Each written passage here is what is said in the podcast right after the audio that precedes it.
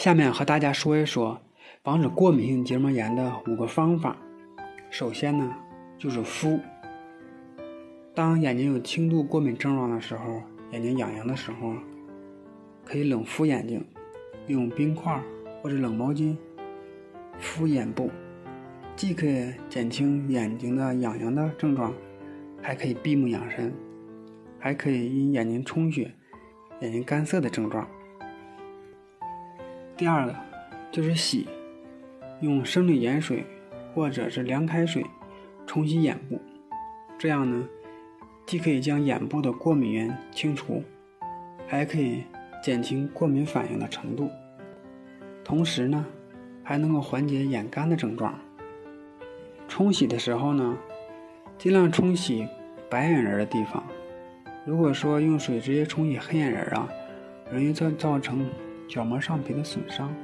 冲洗的时候啊，一定要温柔。第三个就是远。尽量不要去人多聚集的地方，因为人多聚集的地方，空气中的过敏源形成的气溶胶会比较多，容易发生接触，发生过敏。尽量远离过敏源，比如说动物啦，或者是植物啦，尤其是有在春天，在粉尘比较多的时候。第四个就是洁，保持清洁，定期的。开开窗户进行通风，保持家里的布置品，比如说被子、枕头，还有沙发垫儿，尽量保持清洁。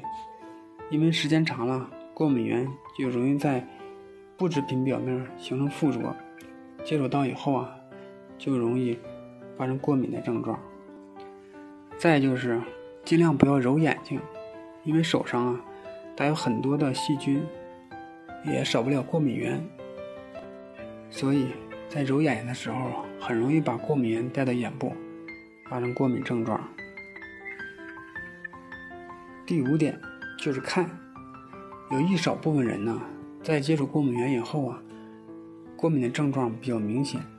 如果说这种情况呢，就不要强行的忍耐了，直接到专业的眼科医院去看。以免呢发生比较严重的过敏症状。